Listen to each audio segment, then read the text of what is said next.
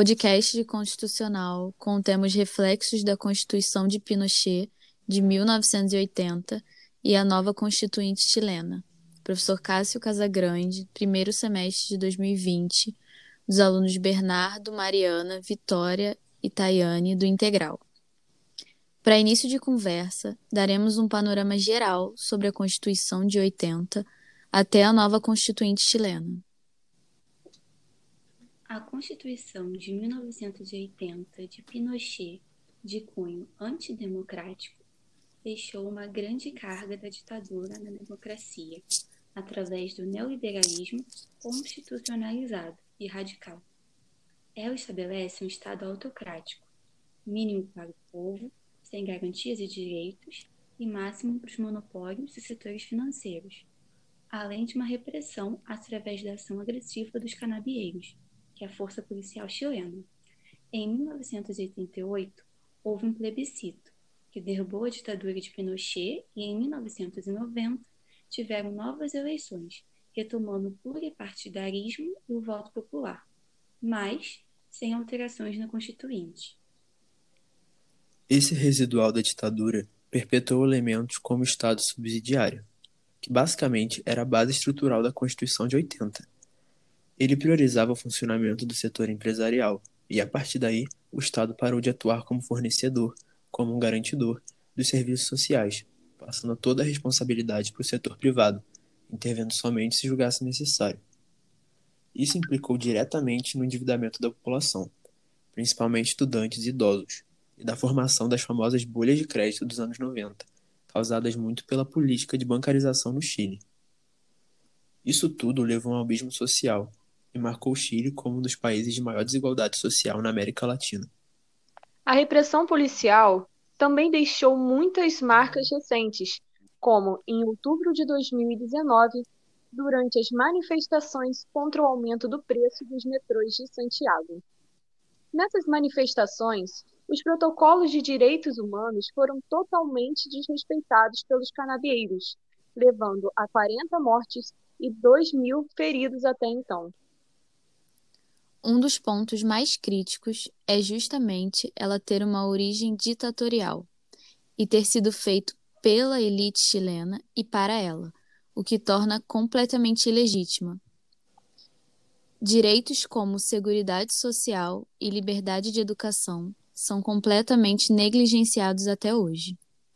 Por mais que entre 98 e 2005 parte do texto tenha sido modificado, ainda há muitos traços de uma constituinte, como eles dizem, com enclaves autoritários. Como, por exemplo, o fato de que é necessário a maioria de dois terços ou três quintos de deputados e senadores para que ocorra alguma reforma nos dispositivos, o que torna quase impossível. Após os protestos contra o aumento das passagens em 2019, o Chile presenciou uma onda de reivindicações pelos direitos sociais e a população ocupou as ruas exigindo que o governo chileno desse alguma resposta, o que só ocorreu dia 15 de novembro de 2019, com o anúncio de um plebiscito marcado para o dia 25 de outubro de 2020. É interessante destacar também a participação dos idosos, estudantes e jovens no geral, reconhecendo que é necessário uma união integracional para acabar com os requisitos da, com os resquícios da ditadura. Nesse novo plebiscito, houve a participação de 50% dos chilenos residentes no país e 50% dos que residem fora dele. Lembrando que lá o voto é facultativo. Isso mostra o empenho da população chilena em relação às eleições anteriores, que marcavam entre 38% e 40% da população presente nas decisões democráticas. Um fato interessante é que, além de responder na cédula se o eleitor chileno aprova ou rejeita uma nova Constituição, ainda é feita uma segunda pergunta do modo como essa Assembleia Constitucional deveria ser composta. Isso é, de forma, entre aspas, pura, com membros compostos por cidadãos chilenos eleitos exclusivamente por voto popular ou de forma, entre aspas, mista, com membros parlamentares e cidadãos eleitos por voto popular. Nas duas votações, vencem a maioria simples. O novo marco é a equidade de gênero nessas decisões, desde a aprovação em março de 2020 da lei que determinava a ocupação de 50% das cadeiras de voto popular por mulheres. Depois que a Assembleia for eleita, ela deverá elaborar o texto em até nove meses, prorrogável por mais três. O órgão constituinte deve aprovar ainda as regras e os regulamentos de votação por um quórum de dois terços de seus membros, uma barreira ainda deixada pela Constituição de 1980. Após isso, será realizado um novo plebiscito, dessa vez obrigatório, para aprovação da Constituinte pela população, e assim ela poderá ser promulgada pelo presidente. Agora, no tocante ao direito em si, falaremos sobre os aspectos dentro do direito constitucional. É importante salientar que toda Constituição é responsável por expressar um Estado, uma vez que ela é um acordo político expresso em termos jurídicos que o fundamentam a partir do compromisso entre as forças políticas dominantes em prol de limitação de poder e garantia de direitos fundamentais. Em suma, tem o papel de receber a ideia de soberania popular e transformar em supremacia constitucional. Partindo desse princípio, é facilmente perceptível do porquê de tamanha mobilização popular no Chile para a formação de uma nova Constituição. A Constituição de Pinochet, que vigora, traz uma, uma herança autoritária, onde a vontade popular encontra uma série de entraves para se tornar realidade. Há um grupo minoritário conservador podendo usar sempre de seu poder de veto das ideias consideradas radicais. A Constituição chilena de 1980 pode ser classificada em relação à forma, indubitavelmente, como escrita, já que é um documento redigido onde expressa as normas jurídicas. No entanto, acerca de sua origem é onde reside grande parte das críticas, pois Pinochet apresentou na época a Carta Magna elaborada por Jaime Guzmán, que era fundador do partido de direita UDI, União Democrática Independente, que teve sua aprovação advinda de um plebiscito com 65,71% dos votantes. Entretanto, sem registro eleitoral e com as liberdades democráticas restringidas. Portanto, sempre teve esse resultado posto em xeque e traz consigo uma grande herança legítima, na opinião de grande parte da população. Entretanto, apesar de toda polêmica em contexto ditatorial, ela é formalmente uma Constituição promulgada, pois teve, com ressalvas, um processo de escolha para os representantes da Constituinte, assim como a Constituição Brasileira de 64, que legitimava a ditadura militar. Quanto à estabilidade do texto constitucional, classifica-se como rígida, e reside nesse ponto uma das maiores críticas e anseios de alteração por meio dos manifestantes. O Jaime Guzmán advogado constitucional e um dos principais nomes que redigiu a Carta Magna, estabeleceu um artifício, através de elaboração de processos complexos para alteração do texto, com o intuito de restringir a ação de grupos adversários caso esses chegassem ao poder. Isso mesmo segundo o próprio. Essa artimanha foi revisada e apoiada pelo Conselho de Estado e a Junta Militar, compostas ambas pelo alto escalão do Exército e da Polícia, cujo papel era similar ao atribuído ao Poder Legislativo durante a ditadura. O artigo 66 da Constituição estabelece quórums quase impossíveis, quatro sétimos dos deputados e senadores, para aprovar, alterar ou anular as leis orgânicas. Justamente as matérias abordadas por tais leis são as mais sensíveis, como ensino, forças armadas e de polícia e senado.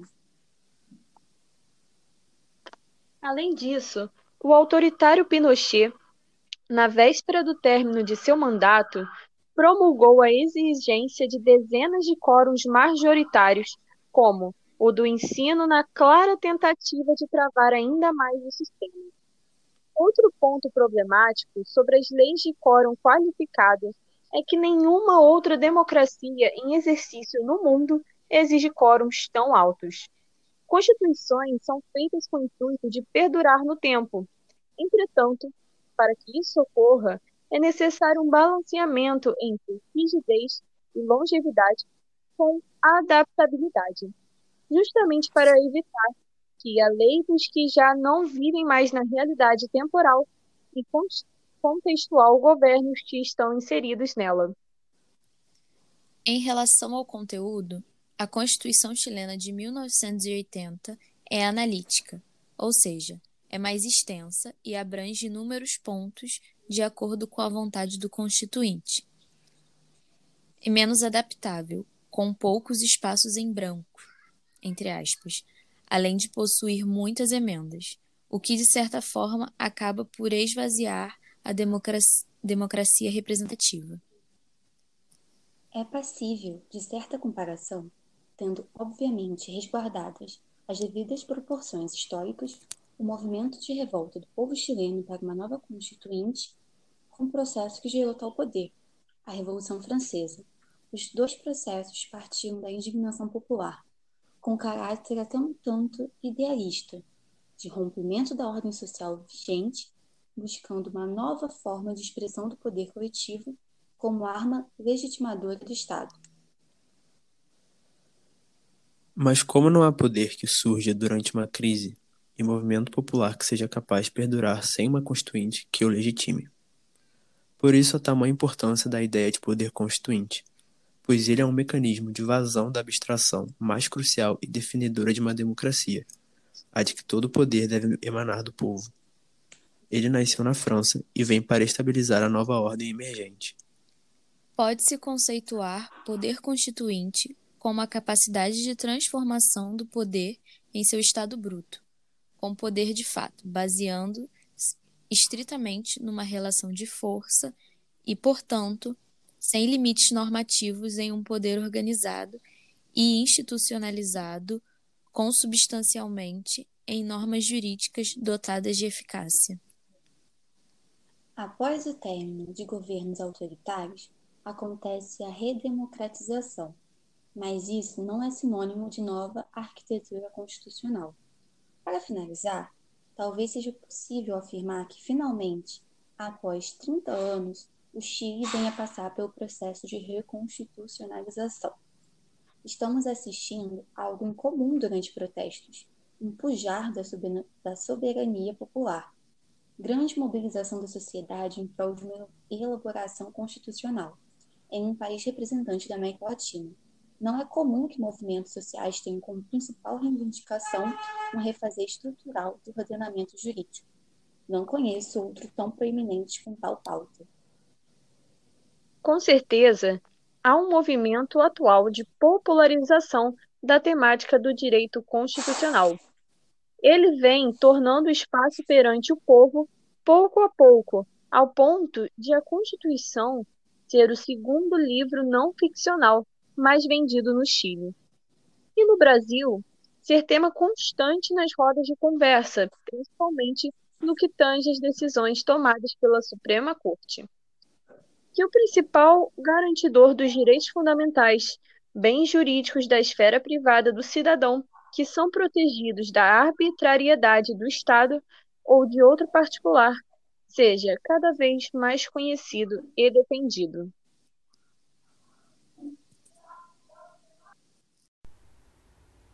E o nosso podcast fica por aqui. Um grande abraço a todos os ouvintes. E fique agora com o hino que embalou as manifestações de rua no Chile é o direito de viver em paz.